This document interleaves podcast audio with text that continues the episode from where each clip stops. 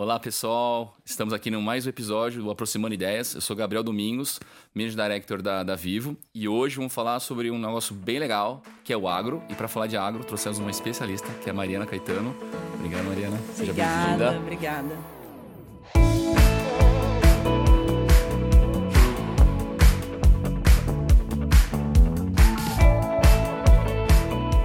Mariana, agro. Muito se fala de agro ultimamente, né?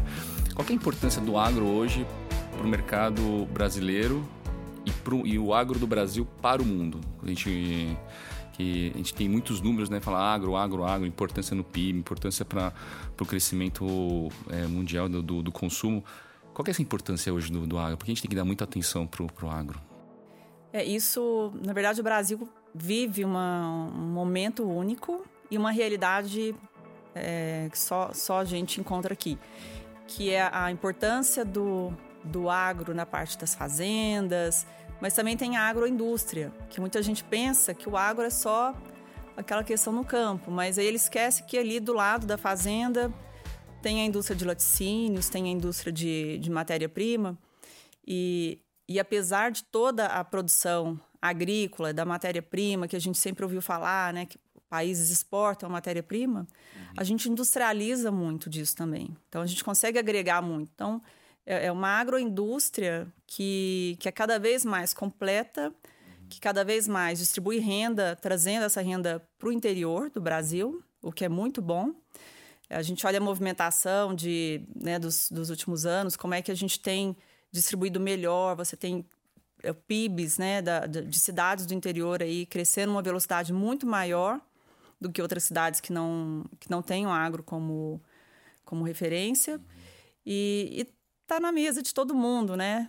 Desde o café da manhã até a hora que a gente vai dormir, do, do algodão que está no, no, no, na roupa de cama, é tudo. É, é, é fundamental que a gente olhe de uma maneira especial porque ele é muito complexo. Uhum. E você falou de, de, de, indústria, né? E aqui no Aproximando Ideia a gente conversa sobre inovação, tendência e tecnologia. Como é que está o uso da tecnologia hoje no agro brasileiro? É, a gente vive também uma, uma oportunidade muito interessante que é uma mudança geracional no agronegócio. É, você tem no mundo todo um movimento de envelhecimento dos produtores rurais e no Brasil ele é o oposto. Você tem uma, um produtor rural cada vez mais jovem que estuda e volta para a fazenda porque é um negócio interessante para ele que vale voltar. Então é um movimento muito diferente de, de outros países e faz sentido para esse produtor porque hoje ele pode estar na fazenda trabalhando a semana toda, ele não se sente isolado como, como acontecia né, nos anos anteriores. E isso tudo é pela importância aí da, das conexões. Ele hoje ele consegue estudar de uma fazenda, as pessoas podem ter uma vida muito próxima do que se faz na cidade, é por tudo que a tecnologia tem trazido. Você está dizendo que ele pode fazer o que gosta Exatamente. Porque não precisa sair da fazenda e ir para a cidade estudar e fazer uma carreira na cidade. Ele pode já estudar na fazenda e fazer dessa fazenda o seu negócio, o seu business, né? Isso, porque antes ele tinha que, né, ele, o, o pai às vezes tinha fazenda, ganhava dinheiro, mandava o filho para a faculdade, ele ia embora fazer outra carreira. Hoje, para ele, ele, ele tem essa raiz com o campo, ele volta para a cidade, ele tem uma vida que ele, ele consegue passear quando ele, quando ele quer, ele consegue ver o que está acontecendo no mundo, ele não se sente isolado.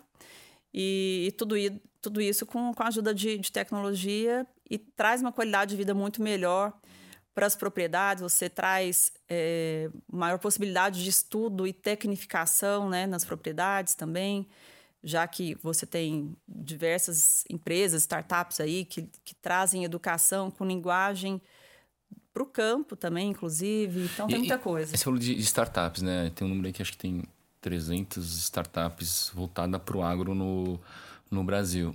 E quando a gente fala o produtor, que tamanho de produtor você está falando? É o, é o pequenininho ali que produz seu pé de, de alface e tem, um, tem uma galinha, sei lá, se é chácara ou, ou vai por, por hectares, grandes fazendeiros. Como é que está o uso da adoção da tecnologia de acordo com o tamanho do, da produção ou do, do produtor? Está acessível?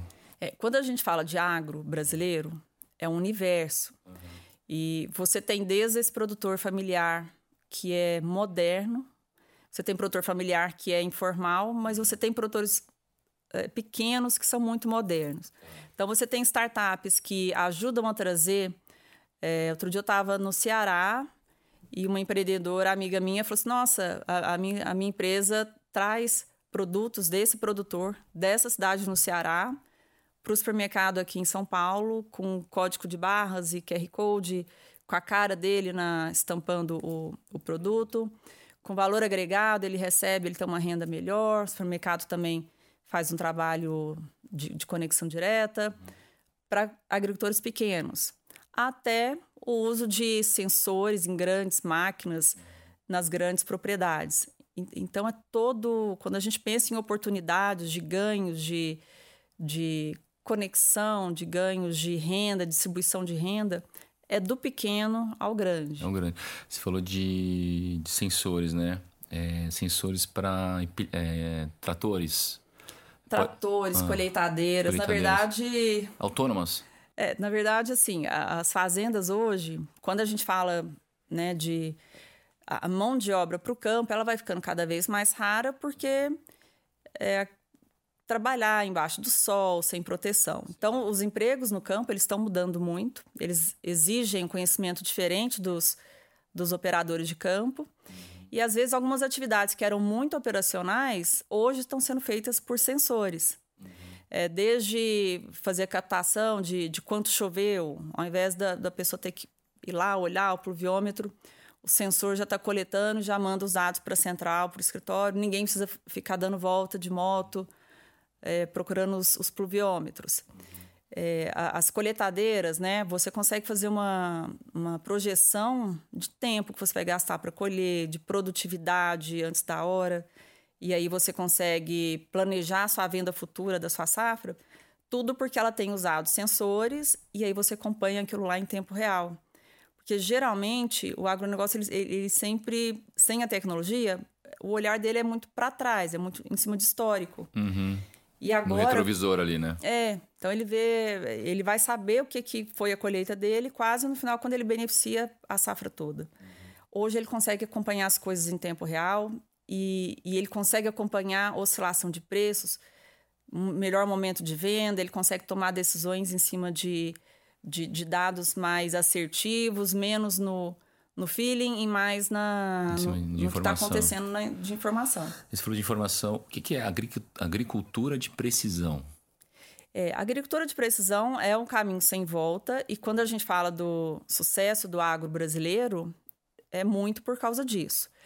É, como o nome já, já fala, agricultura de precisão é você otimizar todos os seus recursos e você aplicar de maneira mais eficiente.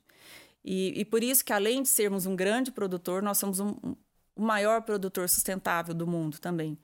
Porque, com o tempo, né, o, o, o que as universidades foram ensinando antigamente é que você jogava lá, uma, você fazia uma conta média e jogava quantidade, mesma quantidade de adubo para todas as áreas. Você tinha pouca referência do que você deveria aplicar para uma área diferente. Com a agricultura de precisão, você faz a análise de solo, você consegue ver qual área precisa de mais é, nutrientes, né? De repente você está jogando a mesma equação para a área total, você está desperdiçando produto. Sim. Esse produto, muitas vezes, ele emite gases de efeito estufa. E hoje, com a agricultura de precisão, você vai jogando, você vai fazendo essa distribuição pontualmente, você evita emissões desnecessárias, você consegue, você não atrapalha o ecossistema porque você não joga também alguns agroquímicos que são que poderiam dar um, eles controlam uma praga, mas tira outra praga de controle. Ao usar aquilo só que a planta está pedindo, você consegue manter um balanço, você consegue manter um equilíbrio melhor da sua fauna e flora, uhum. e, e, é uma, uma, uma produção mais sustentável, né? O, custo, o seu custo fica mais baixo. Você falou de. Aí, dando esse exemplo, eu tô imaginando a pessoa indo no, no campo e fazendo a medição. Para um pequeno produtor, tranquilo. Vou lá e faço. Agora, para uma grande fazenda, como é que ele faz? É com uso de drone? É, hoje Ou você... avião, como é que faz? É, é, é, esse ainda é um dos grandes dilemas, e às vezes quando a gente fala de inovação, e hoje né, o assunto de carbono também, aí as, as, todo mundo quer saber, mas como é que você faz com essa parte de ter que ir no campo e fazer uma coleta de amostra? Coleta de solo ainda tem que ir lá, você tem que tirar uma profundidade específica, você tem equipamentos específicos. Não tem jeito, você ainda precisa ir lá. Tá. Mas para quase todo o resto, assim, para hoje você tem até startups de drones Sim. que distribuem as sementes para fazer um projeto de reflorestamento, por exemplo. É, os drones hoje, nas, nas grandes áreas, né, você consegue mapear uma área que precisa de um, de um tratamento específico e você não precisa deslocar trator, você não precisa deslocar operador. Você consegue fazer uma operação inteligente, precisa, sem desperdiçar produto, sem prejudicar o meio ambiente. É, então, todos esses ganhos, e, e antigamente, quando você não tinha esse controle, você nem sabia que você tinha esse desequilíbrio local. Acaba que aquele desequilíbrio ele, ele afetando a sua produção, você poderia perder uma área muito maior. Então, hoje você consegue mitigar o risco até de queda de produtividade por causa de pragas, porque você vai mais rápido e você é mais assertivo aonde começou ali o um, onde começou ali uma, uma distribuição maior, né, de, de pragas, você já ataca direto no lugar, você não tem que ficar procurando e atacando a área total. É mais preciso, né? É muito mais preciso. Falando de precisão, o... eu vi uma, uma matéria esses dias que tem uma fazenda no Piauí que por causa do 5G ele vai aumentar a produção em 20%. É... E a gente está nessa onda agora do, do 5G em todas as capitais, levando também para o pro, pro campo. Qual é o papel do 5G hoje no, no agro? Ou não só hoje, mas no futuro, futuro próximo? Qual que é a tua opinião?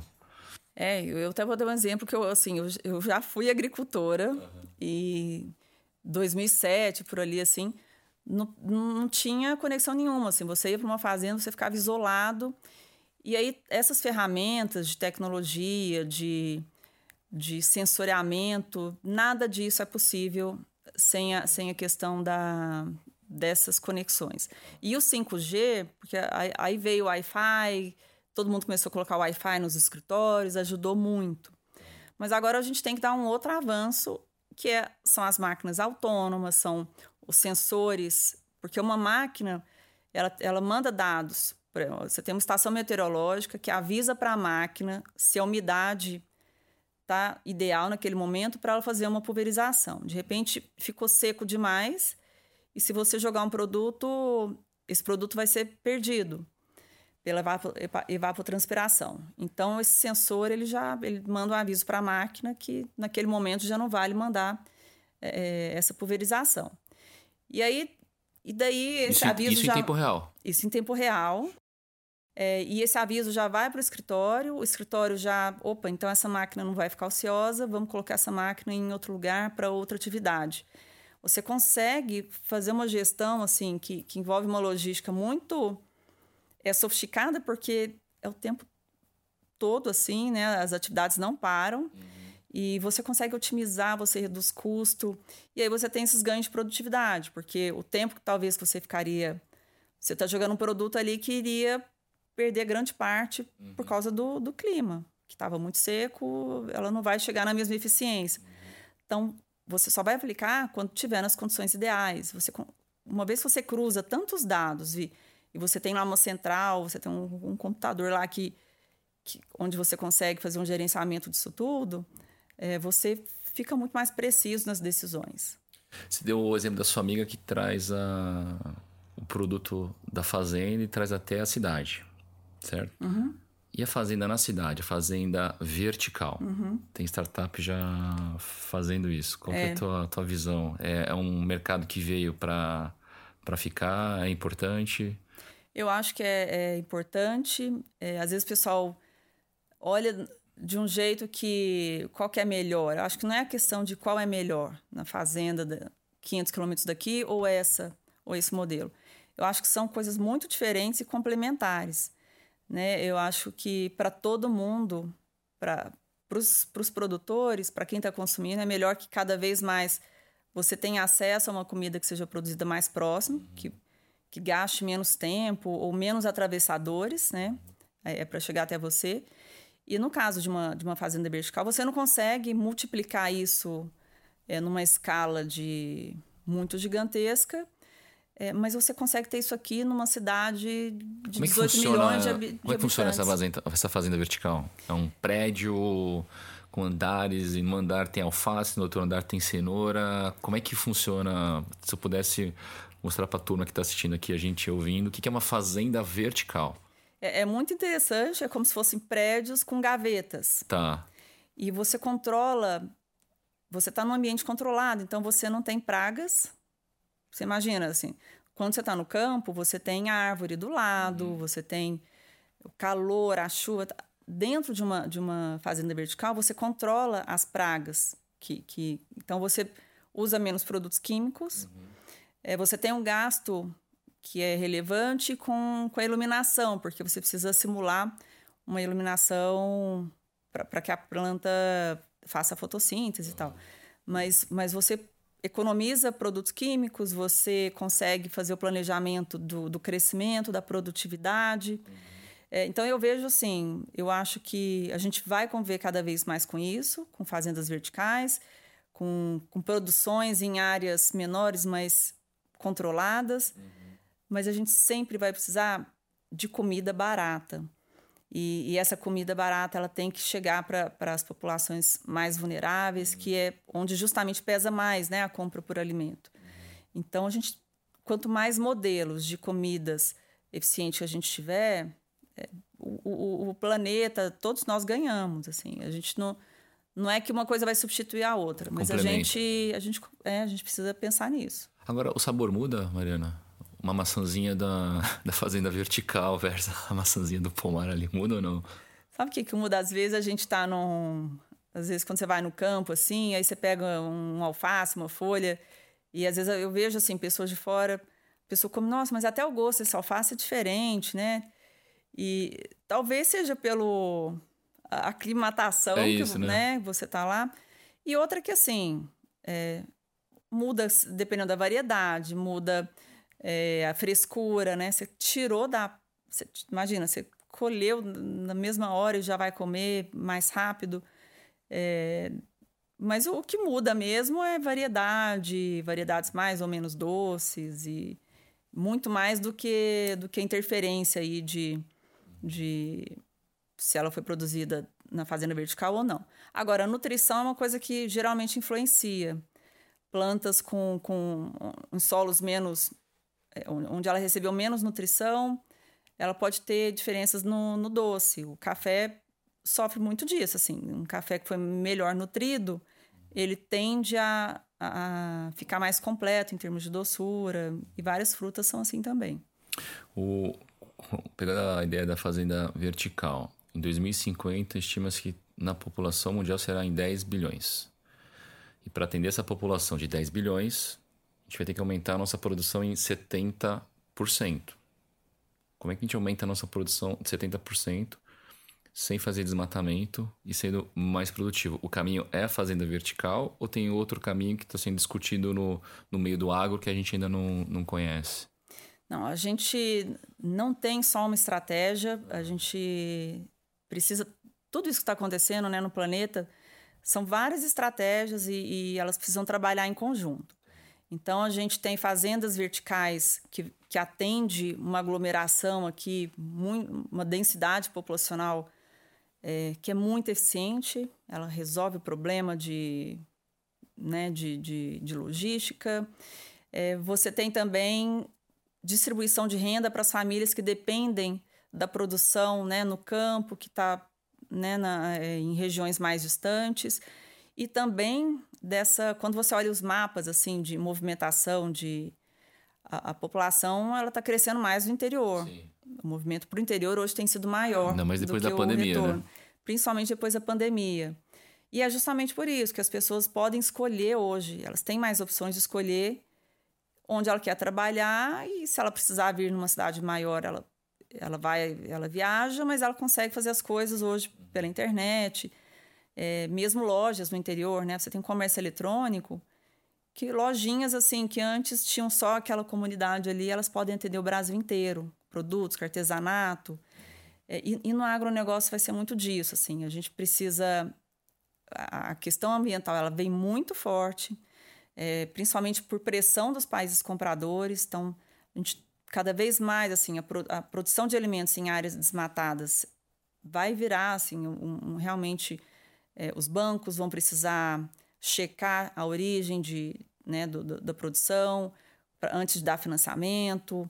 Toda a cadeia vai ter que ser muito rigorosa com isso. Então, como é que você. A única maneira de aumentar é o produtor, ele começa a ter que olhar melhor para esse ativo ambiental que ele tem dentro da, da fazenda.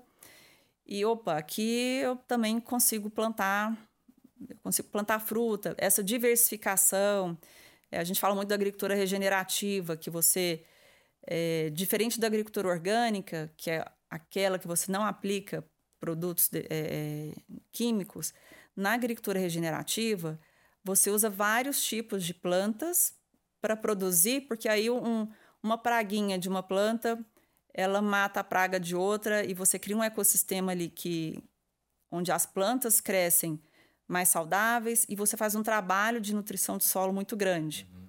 Isso aí aumenta a produtividade, aumenta a capacidade, porque quando a gente fala de, de como produzir sem desmatar, tem muitas áreas e esses números, a gente tem 110 milhões de hectares de áreas de excedente de matéria de, de vegetação nativa no Brasil.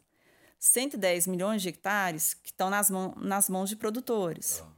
Legalmente, eles poderiam desmatar isso, de acordo com o Código Florestal, uhum. mas se eles têm essa área hoje, se eles têm algum incentivo hoje, como o banco só vai dar o financiamento para quem não desmatar, mesmo que seja legal desmatar aqui, ele começa a pensar em outras maneiras de produzir e otimizar a área dele, você consegue muito bem é, melhorar essa produtividade, aumentar a diversificação até de, de culturas que a gente poderia ter numa mesma propriedade. E aí você consegue produzir melhor. Mas tudo isso porque você cada vez mais você tem dados que te trazem informações para tomada de decisões que te que dão embasamento até para tomar para dizer não eu não vou plantar mais só soja, eu vou, eu vou aproveitar todas as áreas aqui. Quem tem pecuária consegue fazer uma pecuária com integração lavoura, floresta e pecuária, onde já se sabe que a produtividade desse boi ele, é, ele é muito maior. É, esse boi hoje ele pode ser, você já tem até boi carbono, carbono zero, porque ao mesmo tempo que você tem as emissões da, do rebanho, você tem as florestas, você tem toda uma diversidade no entorno dele que sequestra esse carbono. Então, eu vejo o futuro e esse crescimento assim. Você falou de, de, de países compradores. Hoje, o nosso maior comprador é a China? A China é o maior comprador disparado.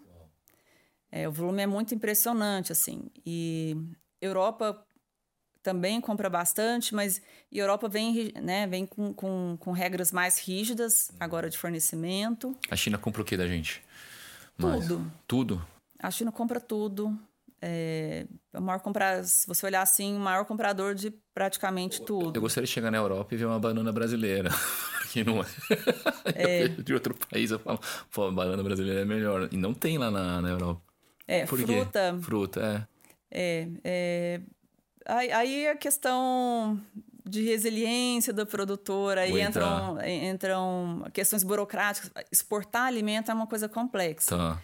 Você precisa, você contrata é, gente tem que fazer uma vistoria no container para ver se não tem alguma praga. Higiene sanitária, né? A, a, parte sanitária é muito complexa. Então. E aí você falou do comprador saber a origem do produto. É, em alguns episódios a gente discutiu aqui o uso de NFT, tokenização. Chegou isso no agro?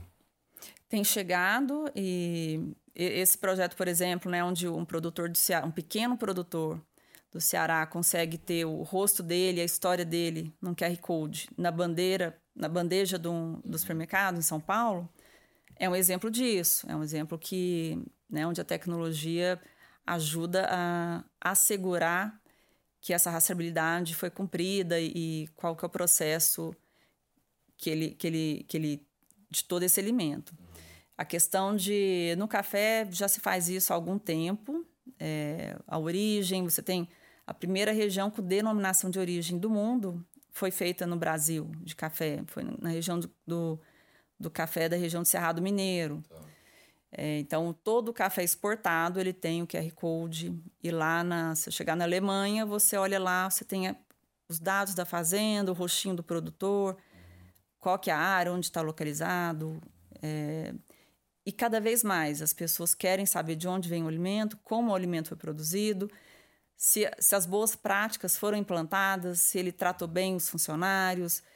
É, até para a gente evitar, porque existem muitos diálogos controversos, assim, né? E quanto mais a gente consegue trazer transparência para o que o agro tem feito de bom, que é a, é, é a massiva, é a grande maioria, mais as pessoas, né, que estão longe aí dessa, dessa realidade de, de saber como funciona uma fazenda, mais eles têm a oportunidade de... De aproximar, né? De aproximar, de entender por que que ele está... Por que que o preço daquelas coisas até que muitas vezes chega num jornal, né? Ah, os vilões da, da inflação são o tomate e tal.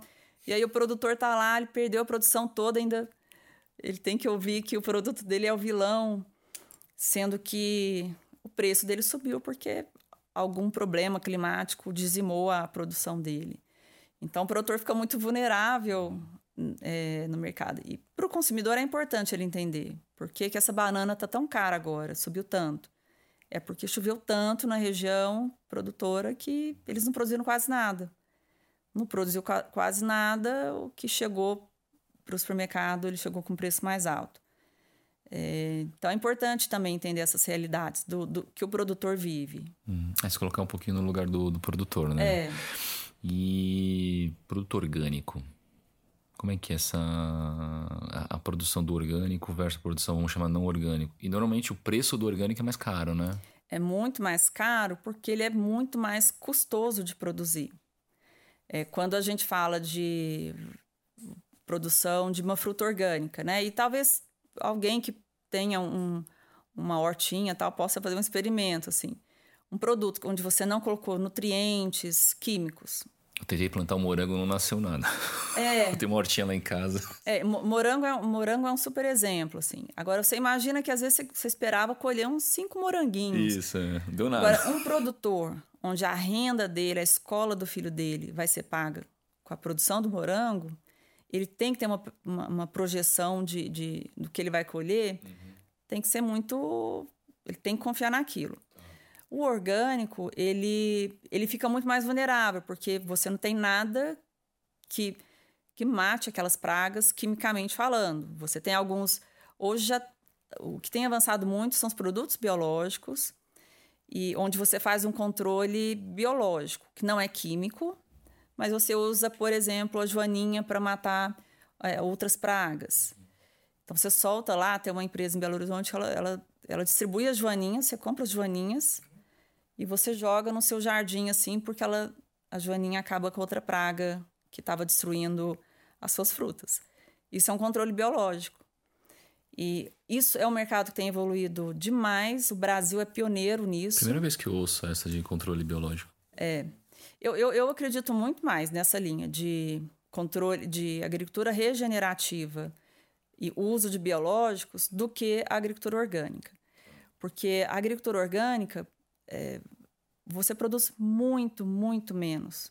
A não ser em casos muito específicos, assim, de algum produtor que está numa região onde ele dominou, ele não tem vizinhos que tragam essas pragas, ele tem uma produção muito, muito controlada. A realidade, a realidade é que os produtores que tentam produzir orgânicos, ele tem perdas muito grandes e para valer a pena ele tem que colocar um preço muito alto. O que, que, eu, que eu acho que é mais sustentável e faz mais sentido tanto para o produtor, para a sustentabilidade financeira dele e para o planeta. É, ao invés desse morango não receber nenhum produto químico que, que ele ia jogar lá, planta alguma coisa do lado e, e os estudos hoje estão avançando em cima disso, porque não, não existe uma receita de bolo para agricultura regenerativa.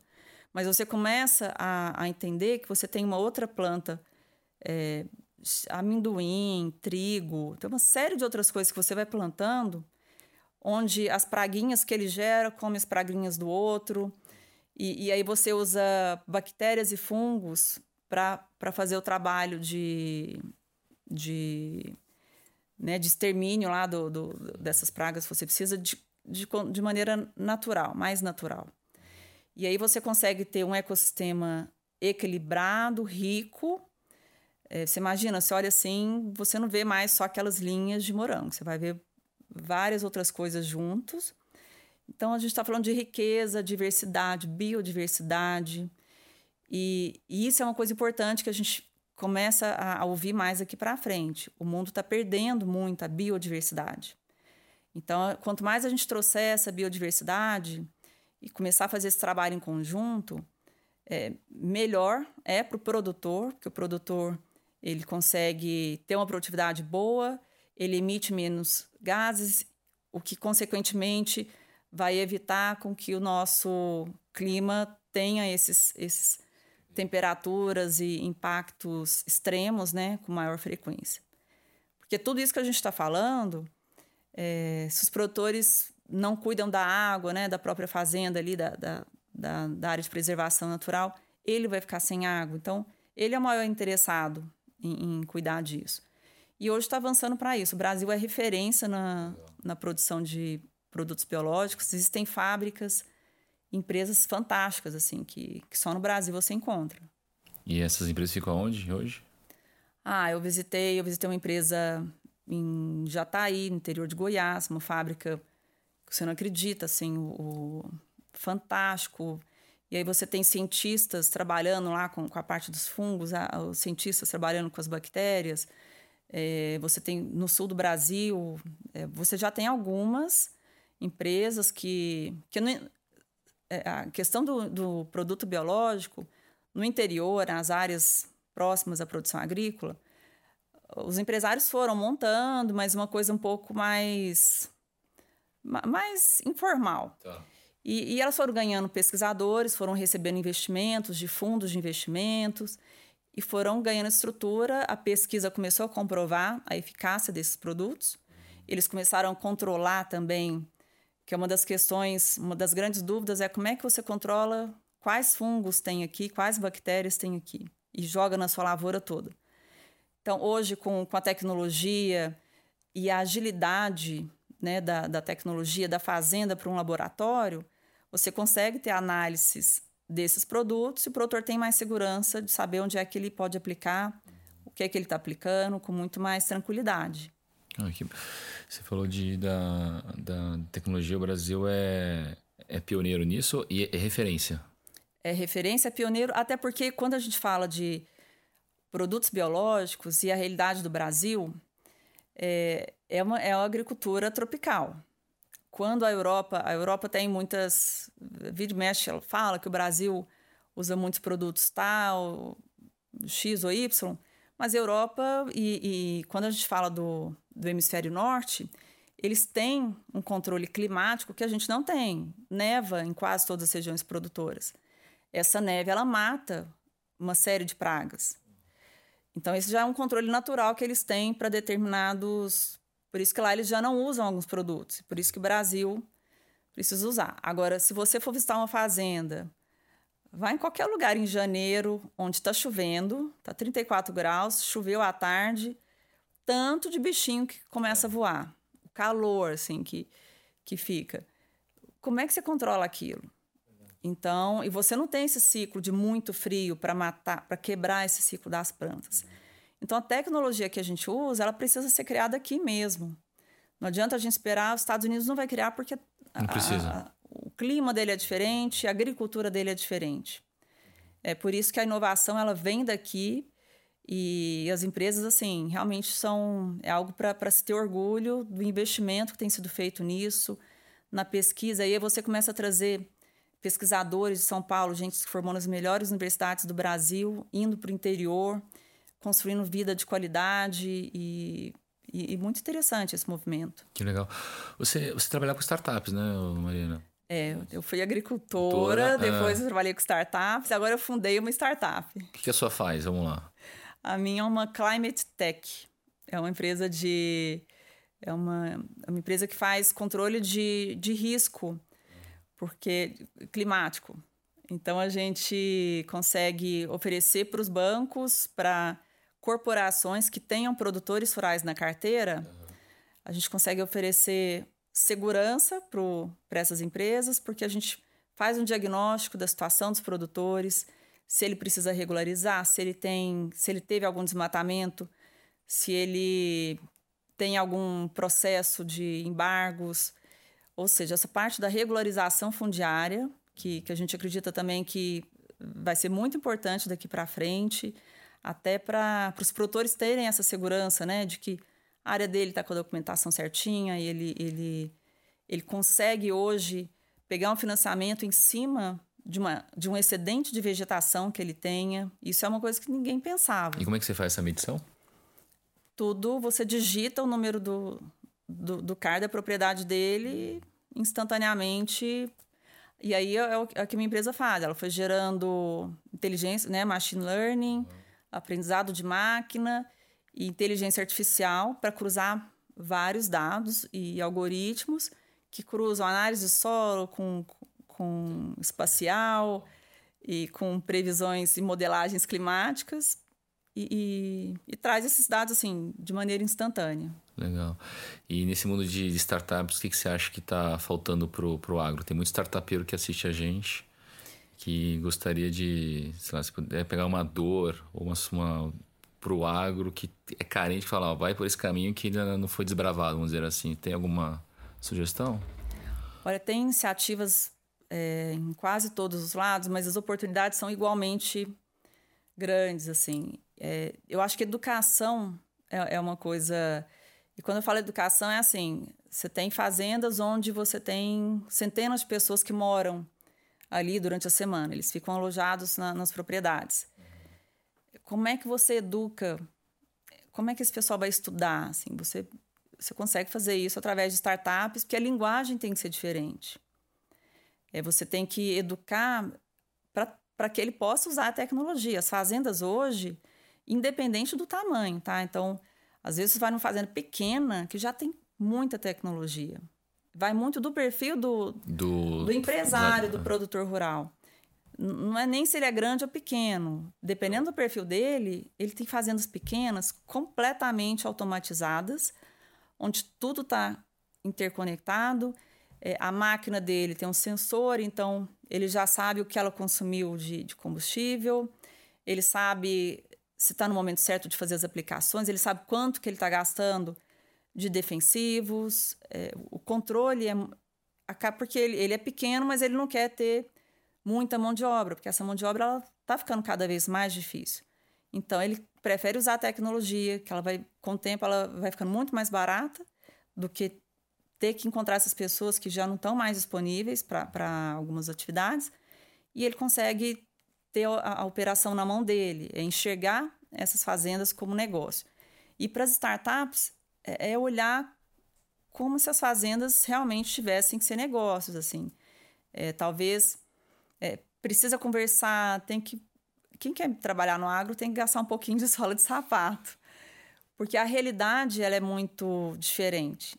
E, e você, numa mesma região, você vê produtores muito diferentes. Então, você precisa entender qual que é o perfil do seu cliente, se vai ser um pequeno que precisa. Ele, ele, tem a, ele faz a conta ali de, no papelzinho, ele precisa ir para o Excel. Não adianta chegar para ele com muita coisa sofisticada. Então, identificar o perfil que é do, do, do, do que seria o cliente dele, para poder oferecer soluções para aquele perfil. Porque quando você pensa em atacar o agro pelos grandes números, isso é, acaba que confunde muitas pessoas. O agro tem grandes números, é tudo muito robusto, mas quando você vai, você precisa, você, você vai montar uma equipe de vendas, você tem deslocamento, você tem uma dificuldade de acessar essa, esses produtores né, que estão espalhados. Então, às vezes, você tem que trabalhar junto com alguma outra empresa que já tem essa mão de obra. Então, a, a maneira de se pensar no, no B2C, né, no, da, da empresa para o cliente, que seria o produtor rural, ela é mais complexa do que quando a gente pensa num serviço de entrega de comida na cidade. É, porque o perfil dele é diferente, assim. Então, o nível de, de maturidade para usar o produto é diferente, mas por isso você tem tantas oportunidades. Porque, de novo, tem gente que só vai querer um controle no nível de planilha mesmo, assim. Que hoje, é, hoje, é, hoje é no papel. hoje é no papel. E tem gente que quer uma fazenda inteirinha interconectada, ele não quer ninguém digitando nada. Ele, ele quer que o sensor mande a informação, a torre recebe, manda para o escritório. Então você tem de tudo, assim, vai, vai depender muito da maturidade. E esse perfil tende a mudar muito rápido por causa dessa mudança geracional que a gente tem passado no agronegócio. Você tem mais jovens assumindo as fazendas que têm outra visão de como eles querem tocar os negócios. E como está esse ecossistema de apoio? É, é faculdade, é, são aceleradoras, venture capital, a própria as operadoras, os fornecedores de tecnologia. Está montado esse ecossistema no Brasil ou está se montando ainda ou que ainda vai tem potencial? Você que está nesse, nesse, nesse mundo. É, não já tem iniciativas muito. Quais são suas críticas ou é. sugestões? Não, eu acho que já existem iniciativas muito robustas e e cada uma delas com talvez com expertises mais para uma área ou outra, o que é bom, né? Então, se a startup é, pensa em fazer alguma coisa mais porteira para fora, ela sabe mais ou menos onde ela pode procurar e vice-versa. É, o que eu acho que vai aí é uma é uma visão que eu tenho. Esse, só esse termo que você falou de porteira para fora, tem uns termos do agro que é porteira para fora, porteira para dentro, e acho que é a sede, não é isso? A fazenda, como é que é? É, porque, nem, nem todo mundo, é, é, inclusive, quando você for olhar assim, um, um uma, uma, matéria de, uhum. de ah, as agtechs estão distribuídas em. E, e eles distribuem assim, isso, tá? É. é porteira para fora, que são as startups que criam soluções da fazenda para o consumo, por exemplo. Então, ou seja, é uma startup que, que ajuda na logística da, do, do alimento que chega até o supermercado. Ou as startups da porteira para dentro, que é aquela que te ajuda na gestão ali do, da aplicação da agricultura de precisão. Então, quando você olha, é, você sempre vê isso. Existem 40% das startups estão nesse setor. É, é, até uma maneira formal Não, de, de, se é. classificar as startups.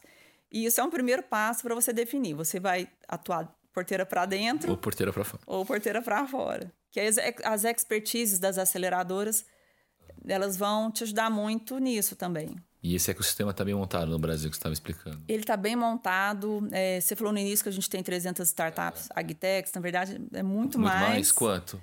É muito mais. É, acho que são duas mil. Uau! Porque a gente tem, sei lá, no Brasil 16 mil, pô, duas mil é bastante. É, não é bastante. É, é 1.900 alguma coisa, assim. É, é bastante. Cresceu, cresceu muito. Talvez esse ano, né, como é um ano que, que as coisas estão é, muito diferentes, assim, para o mercado de, de startups. Uhum.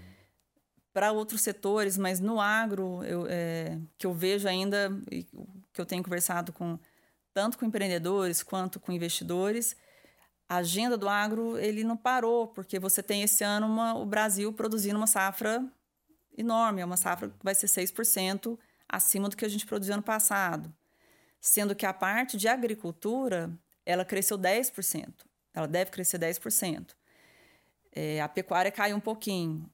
Então, a, a, enquanto você tem uma desaceleração, talvez em algumas áreas de varejo, é, outras áreas da economia, você tem esse crescimento e 10% de aumento de algo que já vem numa crescente né, é, é significativo. E quando e, e, até eu comecei falando um pouco disso, que é para ajudar as pessoas a começarem a entender o agro melhor. Quando a gente fala, né, de aumentou a produção de milho, soja e tal, mas aí você aumenta a empresa que tem que fabricar o trator, você aumenta a empresa que tem que fabricar uniforme para os funcionários. Então, a empresa lá no interior que vai fazer camisa e calça, você aumenta a demanda por botas de, de uso na que a empresa é obrigada a até fornecer para os profissionais. Você aumenta a demanda de, de professores para que precisam educar as crianças dos funcionários daquela região. Então, quando a gente fala de crescimento de PIB, de agro, é muita coisa que está envolvida assim e, e, esse crescimento ele acaba puxando vários outros setores que ninguém se dá conta no momento assim de pessoal ah, é a comida que está na, na, nossa mesa mas tem muitas outras coisas que você movimenta é desde o, as cidades onde tem um agro forte o comércio, você vai no centro da cidade, ele é pujante, o pessoal vende roupa, vende sapato. Então você tem esses empreendedores que podem ter seus negócios né, nas cidades. Ele, ele realmente ele, ele ajuda muito nesse, né, nessa distribuição de renda. E é um setor que você falou que vai crescer 6%, mas não é um setor que representa 1% do PIB, né? É um setor é. que representa mais de 26% do PIB do, é. do Brasil. Então é, é um número fantástico. É. é, e é um grande exemplo, porque ele, ele, ele vai. É, ele não segue muito aquela história que países que exportam matéria-prima são países que iam ser pobres e tal, porque existiam estudos assim econômicos, teses econômicas em cima disso. Só que o Brasil foi um caso à parte. Por tudo isso que eu falei, assim, não é só que ele exporta matéria-prima, é, ele todo o universo de coisas que, que aconteceram pela tecnologia, porque se ele tivesse ainda naquela questão do de tudo manual, exportando a matéria-prima manual com, com, muito operador nas fazendas, tal. Hoje não, se você tem tecnologia embarcada, você tem agregação de valor em todas as pontas em todas as áreas de prestadores de serviço. Você tem uma formalização. Eu me lembro lá em 2007, a gente procurava prestadores de serviço, ninguém, ninguém emitia nota fiscal, ninguém tinha empresa aberta, era tudo informal. E aí você começa a ter uma formalização desses prestadores de serviço, que começam a emitir nota, e aí você tem recolhimento de impostos, você formaliza toda a economia. É bacana. Acho que nesse episódio eu não tinha a visão clara do quanto que o agro é importante o quanto que movimenta, né? Você falando agora do, da, da bota, do uniforme, do, da, da máquina, das escolas, do, do, do, comércio, o quanto que é importante o agro, né? E a comida chega em casa, você vai olhar para o prato de arroz ali e o feijão, você vai, dar, vai ter outra visão de como foi fabricado, né? Só não sei se vai vir de uma fazenda vertical. ou numa é. fazenda mais. E tomara que venha para os dois. E, e venha é. dos dois. tomara sabe, que venha dos é, dois, é. E, e, saber que ali tem uma família que conseguiu não precisar sair da cidade, do interior, para ir para a cidade grande e tentar fazer algo que não gosta, na verdade. É. E que o talento dele é no campo e conseguir segurar no campo e a tecnologia chegar. Acho que. Nossa, foi Animal, animal esse bate-papo. É, Maria, tem alguma coisa que eu não peguei? A Nath, que me ajuda com, com as perguntas, ô Nath, eu tenho certeza que eu fiz todas as perguntas e até mais, mas pode ser uma que eu não tenha feito. Mariana, que você gostaria de deixar uma mensagem para quem está assistindo, tá, tá, tá ouvindo, que é. a gente não tenha abordado.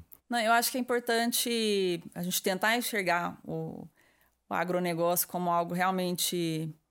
Ele é complexo e e ter visões, assim, de, de como ele também é, é, é, é muito diferente, né? A realidade de um produtor do Nordeste com um produtor do, do, Rio Grande do Sul é muito diferente.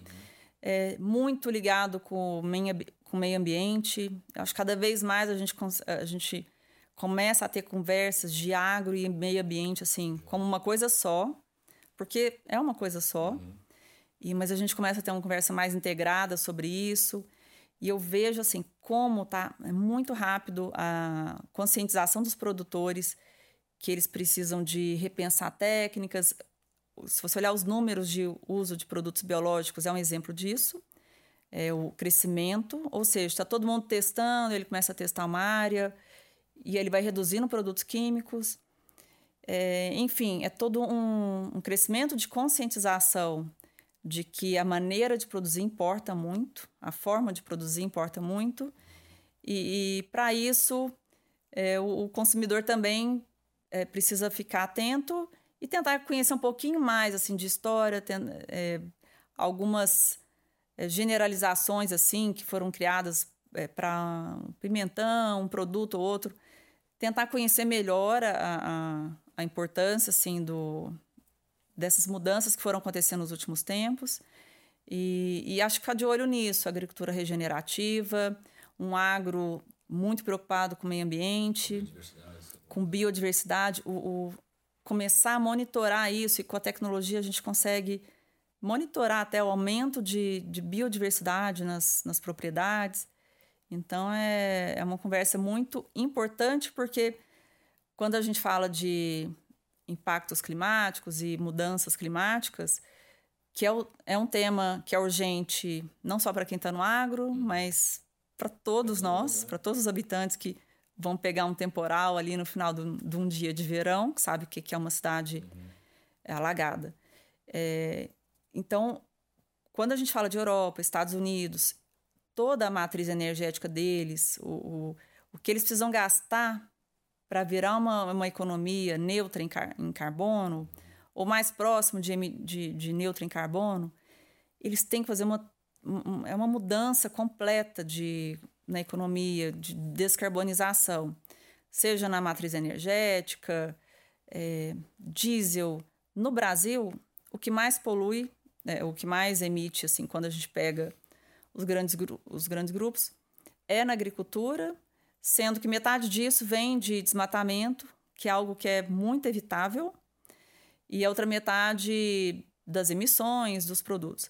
E para você deixar de ser uma agricultura emissora para ela virar sequestradora, ou seja, para a gente virar um país carbono neutro, só pelo manejo de mudança das práticas agrícolas, a gente conseguiria fazer isso em muito pouco tempo, com um custo muito mais baixo do que qualquer um grande, outro grande país.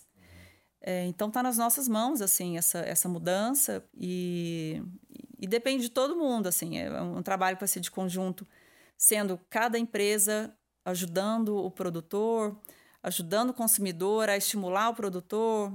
É realmente é, a gente está muito conectado nessa jornada aí de, de mudanças climáticas e, e todo mundo vai ter que ajudar um pouco. É, eu ouvindo você falando aí é, do, do, do agro Mariana como brasileiro, é um puto orgulho, né? Porque a gente é exemplo de, de exportação, de uso de, de tecnologia, não só aqui dentro, mas, mas para o mundo. Eu acho que como brasileiro é bom ter esse, ter esse orgulho, né? De olhar para dentro de casa e falar, ah, tem tecnologia que a gente consegue exportar, modelo de gestão que a gente consegue exportar e ser um dos principais fornecedores de alimento pro mundo, né? A importância do... De alimento do nosso... sustentável. Sustentável, né? É. É, nossa, sensacional. É. Galera, eu adorei esse bate-papo aqui com a, com a Mariana, foi muito bom. Espero que vocês tenham gostado. Quem ficou até o final, teve bastante novidade. Não percam o próximo episódio do Aproximando Ideias. Hoje aqui eu encerro com a, com a Mariana. Muito obrigado Obrigada, mesmo. Sensacional bate-papo, viu? Muito bom. Valeu. Mandou bem Obrigada. Valeu, obrigado.